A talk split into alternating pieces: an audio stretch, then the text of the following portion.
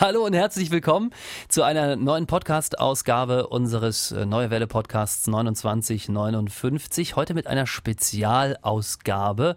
Und zwar geht es um Blitze und einen Mann aus der Region, der Blitze erfasst, jagt und auch auswertet. Warum machen wir das? Weil der Kollege Jan Zipperer hat Urlaub.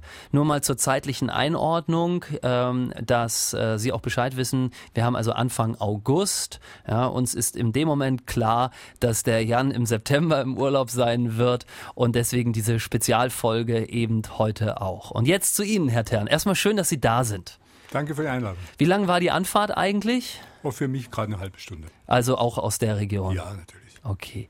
Sie sind Diplom-Ingenieur der Elektrotechnik. Ja, das ist richtig. Und arbeiten bei Siemens. Ja. Und Ihr Job ist es, Blitze zu jagen? Oder ist das zu, zu, zu äh, wild formuliert? Das ist zu wild formuliert. Wir orten Blitze, also wir messen, wo die Blitze stattfinden und diese Information sammeln wir und geben sie entsprechend an Kunden weiter. Und das machen Sie alleine oder gibt es da noch Unterstützung? Wie groß ist die Abteilung, die das macht? Ja, also alleine könnte man das nicht machen. Wir betreiben schließlich ein fast europaweites Messnetz und da müssen natürlich die Antennen auch funktionieren, da muss die Software funktionieren, da müssen die Kunden bedient werden. Also das ist ein ganzes Team, das das macht. Ohne Team wären wir, wären wir da ja alleine ja. machtlos. Über dieses europaweite Netzwerk werden wir uns nachher auch nochmal unterhalten. Ähm, einfach auch damit äh, der Podcasthörer merkt, wie groß das eigentlich ist. Für viele, glaube ich, ist diese Information neu, dass man dass es eine Abteilung gibt, äh, Ihre Abteilung, die sich um ausschließlich Blitze kümmert, um die Erfassung, die Auswirkungen und auch die Warnmeldung.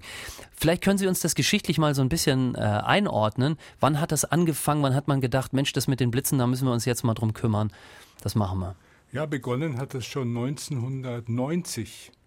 Da wurden wir von Energieversorgern angefragt, ob man nicht solche äh, Systeme in Deutschland aufstellen könnte, weil die Energieversorger mit ihren Freileitungen sehr starkes Interesse haben, wo Blitze in die Freileitungen einschlagen. Und wir haben uns dann erkundigt, wo es solche Systeme gibt. Natürlich in den USA und auch sogar schon im Badischen gab es ein System. Und wir haben dann einfach das deutschlandweit ausgebaut und später dann natürlich noch ein bisschen weiter raus. Das heißt, die Anfrage kam aus der, aus der Wirtschaft? Ja. Und mittlerweile sind es wie viele Kunden? Also wer äh, nutzt die Information? Also die, die Bandbreite der Kunden ist sehr breit. Also wir haben sowohl Industriekunden, die wissen wollen, ob irgendwelche Störungen äh, entstehen können, Kommunikationsstörungen, Stromversorgungsstörungen. Wir haben die Energieversorger nach wie vor, die ihre Freileitungen damit überwachen, beziehungsweise auch wissen möchten, ob ein Blitz eingeschlagen ist, ob sie ihre Leitungen wieder zuschalten können, wenn eine automatische Abschaltung stattgefunden hat. Und wir haben einen großen Bereich der Versicherungen, die natürlich auch wissen wollen, ist ein Blitz, liegt ein Blitzschaden vor, wenn ein, ein Kunde meldet, dass der Fernseher kaputt gegangen ist. Und dann kann man ganz leicht nachprüfen, ja, Blitz in der Nähe kann sofort bezahlt werden. Das erspart unheimlich viele Recherchearbeit, die sonst eben Sachverständige am Gerät machen mussten. Okay. Wie, also mich interessieren so viele Aspekte Ihres Berufs, weil er ja doch sehr einzigartig ist. Wie viele Kollegen haben Sie deutschlandweit gesehen? Also deutschlandweit gesehen sind es vielleicht zehn, die sich um das Thema kümmern. Zehn ja. von 81 Millionen. Also da gibt es mehr Kollegen, die ich als Radiomoderator habe. Äh, wahrscheinlich ja. Äh, das Ganze ist natürlich hochautomatisiert. Das heißt, die Antennen, die, wenn die einmal aufgestellt sind, dann stehen die da auch fünf bis sieben Jahre. Dann gibt es eine neue Version, dann müssen sie halt wieder aktualisiert werden.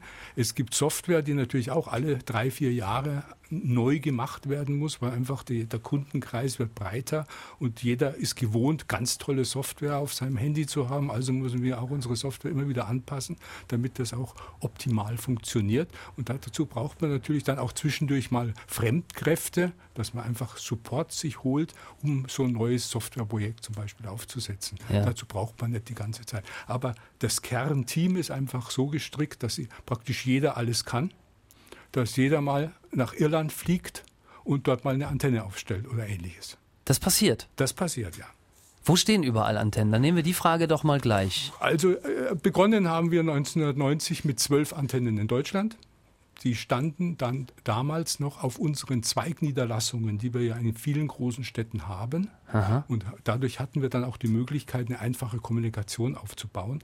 Denn 1990 gab es noch kein Internet oder kein, kein solches Internet, wie man es heute kennt. Das heißt, Kommunikation war wirklich noch ein eigener Beruf, damit Kommunikationstechniker und solche Dinge, damit man überhaupt Daten von Messantennen da draußen nach Hause oder hier nach Karlsruhe Wie, hat, wie, hat man das gemacht? Per Fax oder, oder per Telefon? Nein, oder, ja, ich habe früher immer gesagt, wir haben äh, die Kinder in Schulen angestellt, die sollen uns die Blitze melden. Aber nein, äh, man, es gab damals schon Rechnerverbindungen. Das war dann äh, ich sage mal, die, die, die, die, schnelle Methode, ganz früher gab es diese Telefonmodems, da konnte Wo man den Hörer drauf äh, drauflegen ja, konnte. Stimmt. Und in der, äh, fast in dieser Technik war das, aber natürlich ein bisschen professioneller. Man hat keinen Hörer gebraucht, keine Wählscheibe, sondern das waren dann schon äh, Rechnerleitungen, die zwischen den einzelnen Zweigniederlassungen dann äh, fest verdrahtet praktisch wurden. Und dann hatten wir die Zentrale hier in Karlsruhe und da liefen dann alle Informationen von den von den einzelnen Antennen rein. Ja. Und aus den vielen Informationen der verschiedenen Antennen wird dann ja ausgerechnet, wo der Blitz war, wie stark der Blitz war. Okay, mit zwölf hat es angefangen. Und Karlsruhe war schon immer die Haupt, das Hauptquartier. Wir haben hier angefangen in Karlsruhe. Und ist es ja auch jetzt noch? Ist es jetzt auch noch, genau. Okay, zwölf angefangen. Wie, bei wie viel sind wir jetzt in Deutschland? Äh, in Deutschland, wir brauchen in Deutschland nicht viel mehr. Also wir sind inzwischen bei 16, aber das ist, liegt nur daran, dass man eben auch optimiert hat und dass wir eben dadurch, dass wir einen europäischen Verbund gegründet haben, auch die Antennen aus den Nachbarländern mit nutzen, nutzen können. Und deshalb brauchen wir nicht mehr Antennen, nur wir haben dann eigene Antennen, zum Beispiel in England und in, in Irland stehen, weil es dort keinen Provider gab. Mhm. Und äh, inzwischen auch in Frankreich und äh, Schweiz haben wir vor vielen Jahren auch schon äh, komplett installiert. Ja. Und in Summe sind das jetzt, glaube ich, 50 Antennen, die wir da betreiben. Ähm, Selber. Aber ja. das, der ganze Verbund, das sind 100, knapp 170 Antennen. Europaweit äh, gesehen. Europaweit gesehen. Okay. Und ähm, was, was mich interessieren so viele Sachen. Ich muss gerade mit meinem Kopf ein bisschen hin und her machen. Also, Gerne. Ähm, Vielleicht genau, wenn wir jetzt sagen, wir haben 160 europaweit und 16 in Deutschland, wie wird eigentlich ein Blitz gemessen? Schlägt der direkt da in die Antenne ein? Ist das auf dem höchsten Punkt äh, irgendwo installiert, um zu gucken? Nee, ne? Sondern das, das ist doch irgendwie anders. Wir hoffen eigentlich, dass der Blitz nicht einschlägt. In die Antenne die, an sich? Äh, an sich, weil ja. äh, dann wäre sie wahrscheinlich auch kaputt. Okay. So viel schützen kann man nicht. Äh, aber äh, wir messen das elektromagnetische Signal, das der Blitz aussendet was ist ein elektromagnetisches Signal? Das ist der Knack im Radio. Wenn draußen Blitze stattfinden, dann rauscht es im Radio oft. Mhm. Und dieses Knacken ist das Signal des Blitzes. Und dieses Signal ist im Prinzip ein sehr starkes Radiowelle, eine Radiowelle, so wie man sie früher aus den großen Mess, äh, aus den großen Antennen von Radiosendern ja. kennt. Und dieses starke Signal breitet sich vom Ort des Blitzes rundherum aus einer Welle. Wie viele Kilometer? Von wie vielen Kilometern können wir da sprechen? Bis 1000 bis 1500, je nachdem, wie stark der Blitz war. Kilometer? Ja. Oh, ah, okay. Also wir konnten damals mit unserem kleinen Messnetz in Deutschland haben wir auch schon starke Blitze, zum Beispiel in Portugal gemessen. Wow. Stärkere Blitze. Es gibt schwache und stärkere Blitze, kommen wir später vielleicht drauf. Ja, gerne. Und dieses elektromagnetische Signal, diese Welle breitet sich eben aus und irgendwann kommt eine Antenne. Und mhm. diese Antenne misst genau die Zeit, wann dieses Signal da angekommen ist. Ja. Auf Mikrosekunden genau.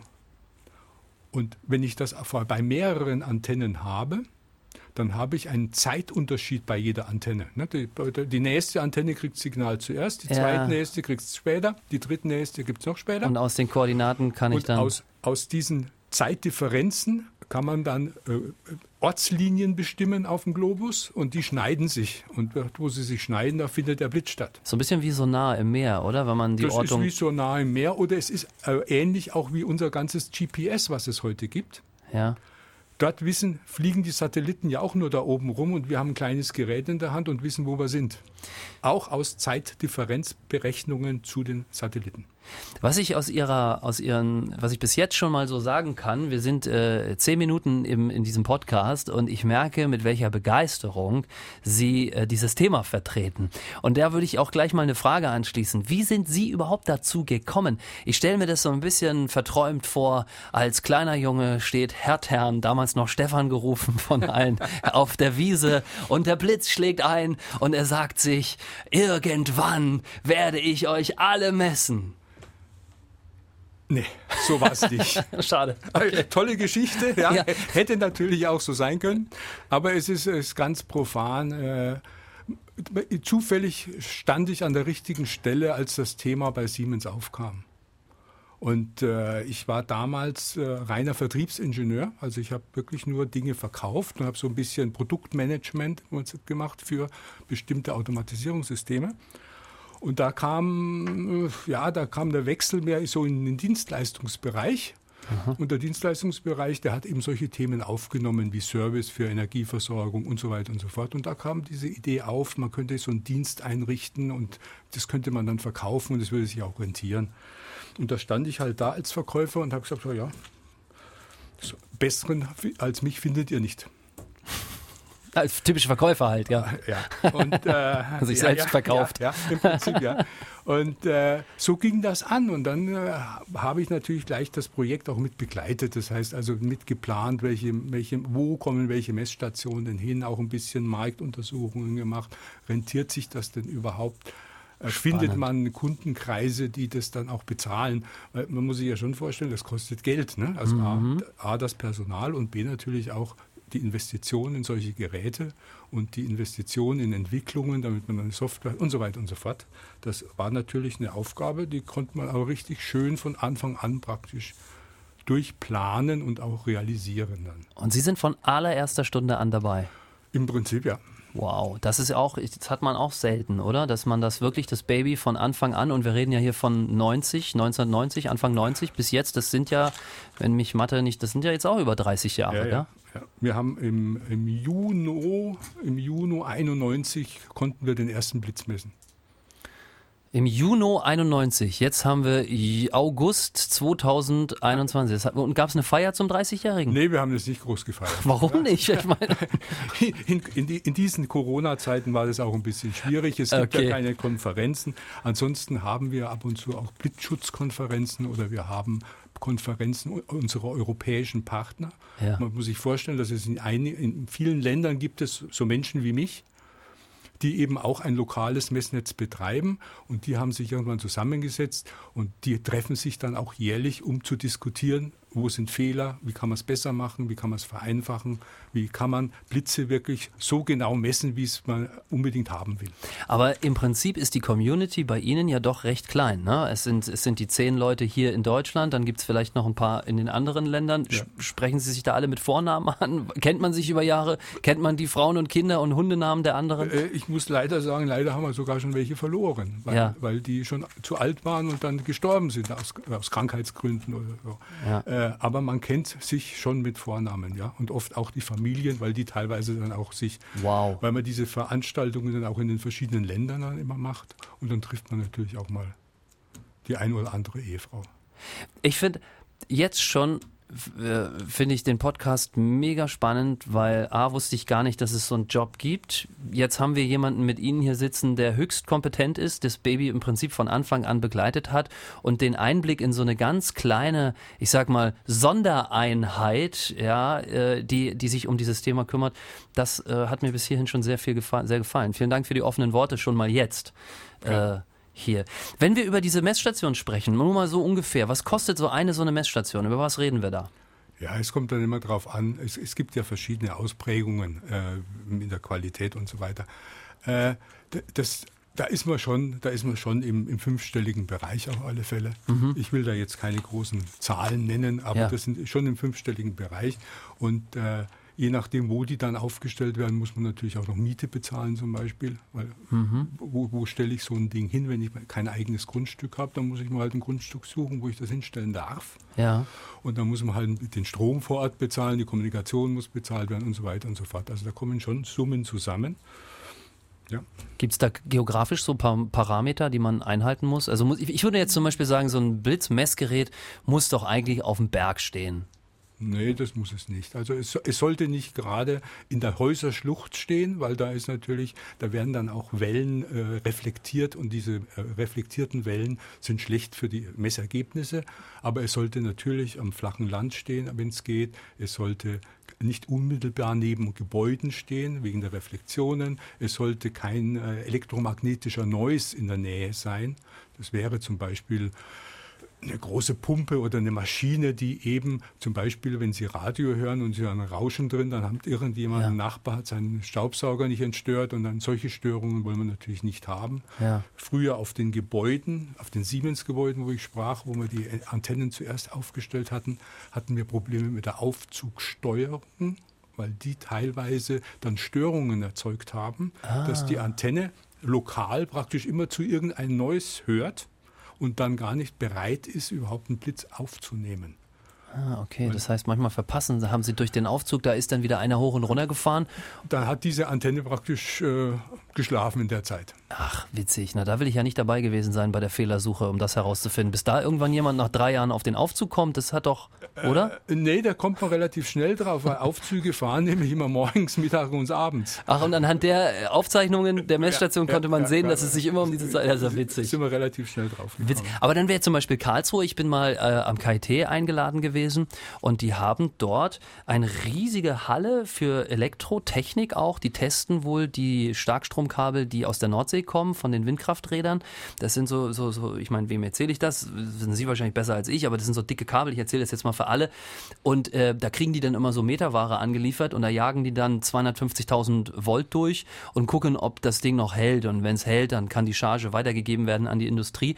Und die können dort bis zu eine Million Volt erzeugen ja. An einem Blitz. Da gibt also dann wäre das wäre hier jetzt blöd mit so einer Messstation, oder? Das wäre dann nee, so ein neues. Nee, ja, es wäre Neues, aber die machen die Tür immer zu und müssen auch die Tür zumachen bei ihren Messungen. Ah. Es gab früher auch ein Freiluft-Messsystem ähm, ähm, äh, im KIT, aber das durfte dann nicht mehr betrieben werden, weil es einfach zu sehr stört.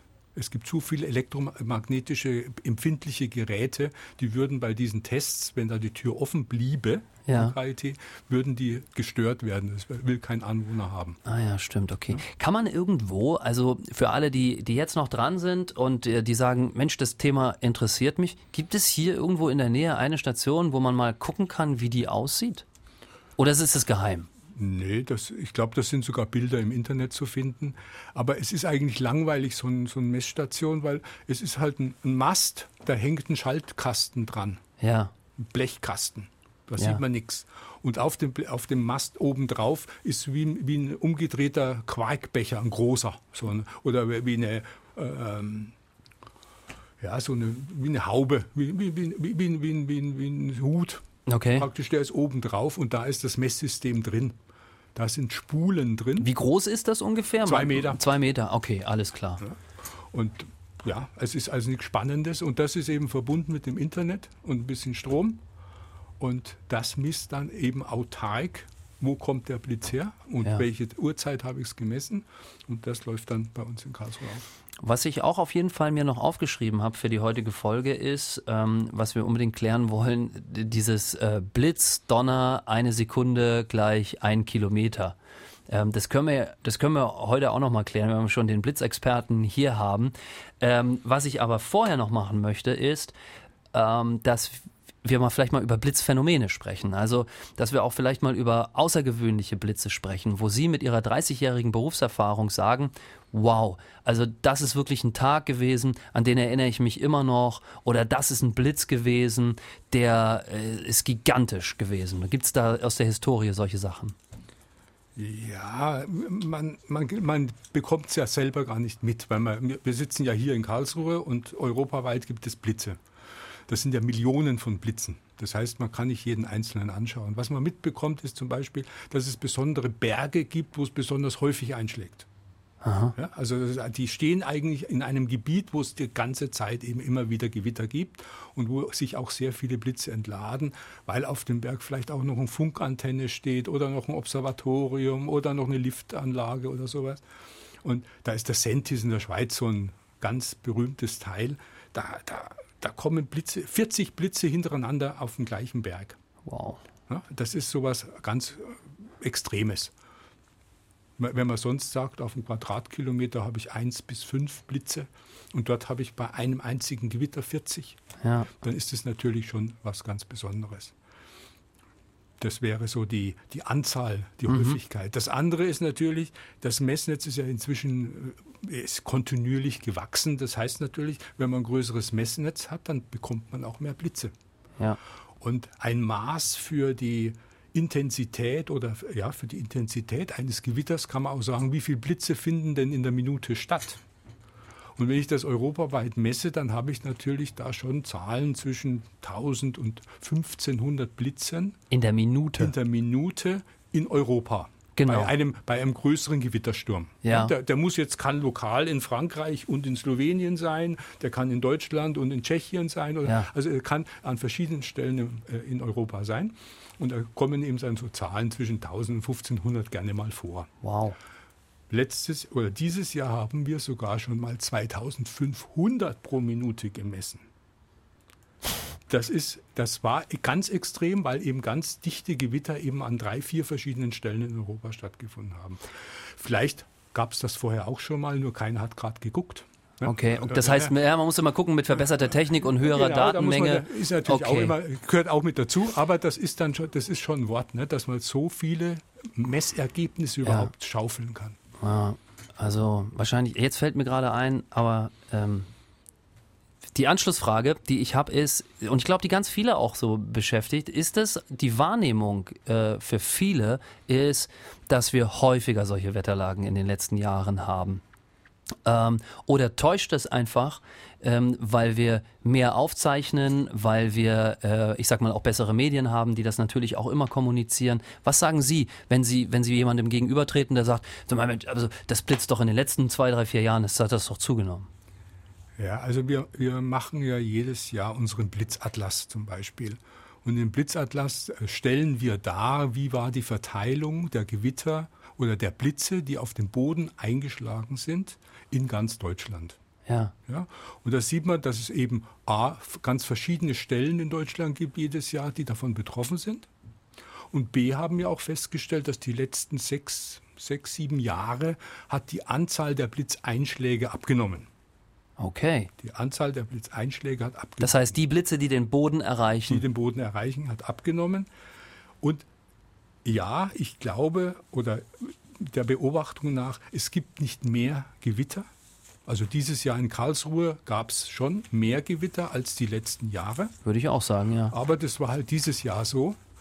Und letztes Jahr muss man, ja, äh, aber die, ich glaube, dass der, der Mensch einfach dadurch, dass er dreimal oder viermal in den Nachrichten hört, da ist Unwetter, da ist Gewitter, da ist Gewitter, dass er dadurch einfach öfter darauf hingewiesen wird, dass da etwas passiert. Weil wenn, wenn wir jetzt hier im Studio sitzen zum Beispiel und da draußen wäre ein Gewitter, wir würden es ja nicht mal mitbekommen. Vielleicht direkt vor der Haustür, in die Richtung, weil da ein Fenster ist, aber in die andere Richtung würden wir gar nichts mitbekommen. Okay. Und dann würde das Gewitter vorbeiziehen und wir würden sagen, war nichts. Also können wir festhalten, nach Ihrer Meinung gibt es nicht mehr Gewitter. Es gibt mal Jahre, wo einfach mehr auftaucht, aber im Großen jetzt über die Jahre verteilt hat es nicht zugenommen. Nein. Okay, spannend. Was mache ich denn, wenn ich jetzt mich in einem Unwettergebiet befinde? Also ich gehe spazieren mit meiner Familie und mittlerweile hat man ja auch das Gefühl, es zieht unfassbar schnell auf. Man kann das nicht einschätzen. Ich komme nicht rechtzeitig in ein Haus oder in mein Auto zurück. Wie verhalte ich mich richtig? Das ist schwer zu sagen. Eigentlich, es wäre besser, wenn man gar nicht erst losgelaufen wäre, wenn man hätte sich rechtzeitig erkundigt. Gewitter sind eben nicht äh, so planbar, dass man auch sagen kann, ja, ich. Was man versuchen kann, ist, man kann sich unter einer Brücke unterstellen. Das ist ja ein stabiles Bauteil, da kann man, das kann man versuchen. Man sollte eben nicht unter einzelne Bäume sich stellen. Wenn Wald da ist, einfach in den Wald rein und hoffen, dass, es dort, dass dort nichts passiert. Wenn man auf der freien Fläche ist, kann man sich eigentlich wirklich nur hinhocken. Hocken. Hocken, Beine zusammen hinhocken. Weil wenn der Blitz irgendwo einschlägt, dann entsteht auf dem Erdboden eine Schrittspannung. Wenn man da die Beine auseinander hat, dann hat man zwischen den Beinen, zwischen den beiden Füßen, die am Boden sind, einige tausend Volt. Und das kann dazu führen, dass man einen richtigen Stromschlag bekommt. Das ist das, was auch oft passiert auf Fußballplätzen zum Beispiel, weil man hört, 25 Leute waren betroffen oder 23 waren betroffen oder auch nur 15 waren betroffen auf dem Fußballplatz. Da schlägt der Blitz an eine Ecke des Stadions ein. Die, die sitzen und die Beine zusammen haben? Nein, die, äh, in der Regel passiert es dann den Fußballern, die auf dem Feld genau. stehen.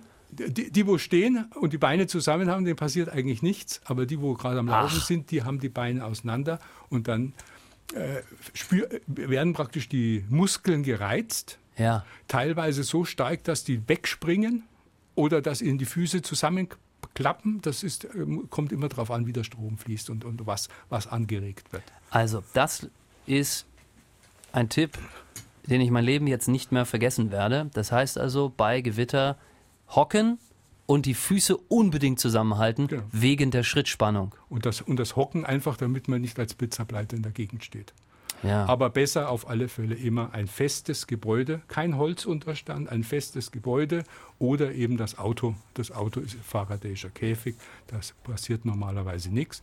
Aber stellen Sie das Auto dann bitte nicht unter einen Baum, weil wenn der Baum getroffen ja. wird, dann fällt der Ast runter und dann hat man die anderen Probleme. Ja. Das muss dann nicht mal ein Blitz sein, sondern das kann dann einfach eine Sturmböe sein, die eben so einen Ast runterreißt. Ja. Wenn ich es gewusst hätte, ich hätte vielleicht noch mal die Daten von, von äh, Frankreich, Atlantikküste 2019 im August, hätte ich mir mal, da, da habe ich mal so ein Atlantikgewitter mitgemacht. Und das, also ich habe schon einige Gewitter erlebt, bin jetzt auch nicht mehr taufrisch, äh, ähm, aber da hat es mich so, also das war ein Gewitter, da habe ich also in meinem Zelt gelegen, wir haben da gezeltet, mein Sohn und ich ich. Und da habe ich gedacht, jetzt zerreißt es uns hier gleich. Also das war so hell, es war auf einmal, also wirklich taghell, fast schon so wie hier in diesem Studio mit den Leuchtern und hat so laut gerumst und dieser ganze Zeltplatz war ein Aufruhr. Es gab nur eine Person, die hat geschlafen, als wenn es nichts gäbe und das war mein elfjähriger Sohn. Der hat da gelegen, der hat einfach geratzt. Und ich habe immer gedacht, wenn er aufwacht, dann schnappe ich ihn und dann laufen wir ins Auto. Aber er ist nicht aufgewacht. Er hat einfach das komplette Gewitter verschlafen. Der ganze Zeltplatz hat am nächsten Tag darüber gesprochen und, und einer kam rausgekrabbelt, hat sich die Äuglein äh, wachgerieben und meinte, also. was ist denn los? Ja, das werde ich nicht vergessen. Aber jetzt noch mal eine Info, die für alle wirklich interessant ist. Also, ich sehe den Blitz, ich höre den Donner, ich habe dazwischen bis drei gezählt. Wie weit ist es weg? Das, bei drei wäre es dann ein Kilometer. Also wie ist die Formel? Jetzt vielleicht frage ich lieber also, so. Äh, vielleicht kann man es sich auch klar machen. Einfach der Blitz ist ja, man sieht das Licht ja. Und das Licht ist ja lichtschnell mit Lichtgeschwindigkeit, das ist praktisch sofort da. Also das Licht sieht man sofort. Der Donner ist Ton und der Ton braucht eine gewisse Zeit, um, um eine Distanz zu überbrücken. Und, der, und die, die, die Schallgeschwindigkeit ist eben ungefähr 300 Meter pro Sekunde. Mhm. Das, oder 330 Meter pro Sekunde. Und wenn ich das mal drei nehme, also bis drei zähle, drei Sekunden zähle, ja. dann sind das dreimal 330 Meter und das ist dann eben knapp der Kilometer. Deswegen ist diese Zählregel absolut richtig. Ich sehe den Blitz, ich zähle, bis ich den Donner höre und dann habe ich den Abstand zum Blitz. Durch drei muss ich dann aber rechnen, ne? So war das. Nee, drei, drei Sekunden sind ein Kilometer. Genau. Okay. Drei also wenn ich bis 27 gezählt habe, ist er neun Kilometer weg. Oh mein Gott. also das muss ich, ich, ich sage es für mich nochmal, drei Sekunden, ein Kilometer. Genau. Das Problem ist, diese Messung ist sehr ungenau, weil nämlich man ja nicht unbedingt weiß, gehört dieser Donner zu dem Blitz, den man gesehen hat. Weil es könnte auch hinter einem noch einer sein. Ah.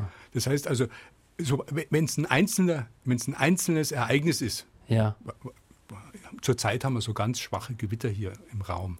Also nicht hier im Raum, sondern im Raum Karlsruhe gibt es ja. ein paar schwache Gewitter. Da kann man praktisch zwischen zwei Blitzen ist da immer, was weiß ich, fünf Minuten fast. Da kann man natürlich sehr gut zählen. Ja, aber wenn es mal richtig aber scheppert. Mal ne? richtig scheppert, ja. dann, dann brummelt es in der ganzen Wolke und dann, dann hat man keine Chance mehr, das zu machen. Wir sind fast am Ende. Äh, ich habe noch eine Frage. Wie oft wurden Sie schon geblitzt? ich würde mal sagen, äh, so zwei, dreimal hat es mich schon erwischt. Aber äh, Gott sei Dank noch nicht vom richtigen Blitz, sondern nur von diesen anderen, den Sie da ansprechen. Okay. Herr Tern, ähm, das waren äh, fantastische Einblicke in eine uns doch so fremde Welt, die jetzt aber dank Ihrem Besuch hier im Neue Welle Podcast uns allen ein wenig näher gerückt ist. Der, jedem Einzelnen, der jetzt äh, zugehört hat, steht es natürlich frei, sich da auch nochmal die Informationen auf blitz.de ja, blids.de äh, zu, äh, zu holen und sich das Wissen vielleicht auch nochmal zu vertiefen. Sie haben dort auch schon ein paar Grafiken, kann man sich dort angucken und auch ähm, Antworten auf einige Fragen finden, die wir hier auch geklärt haben. Ich bedanke mich sehr für die Zeit, die Sie sich genommen haben und die Einsichten. Vielen Dank. Gerne.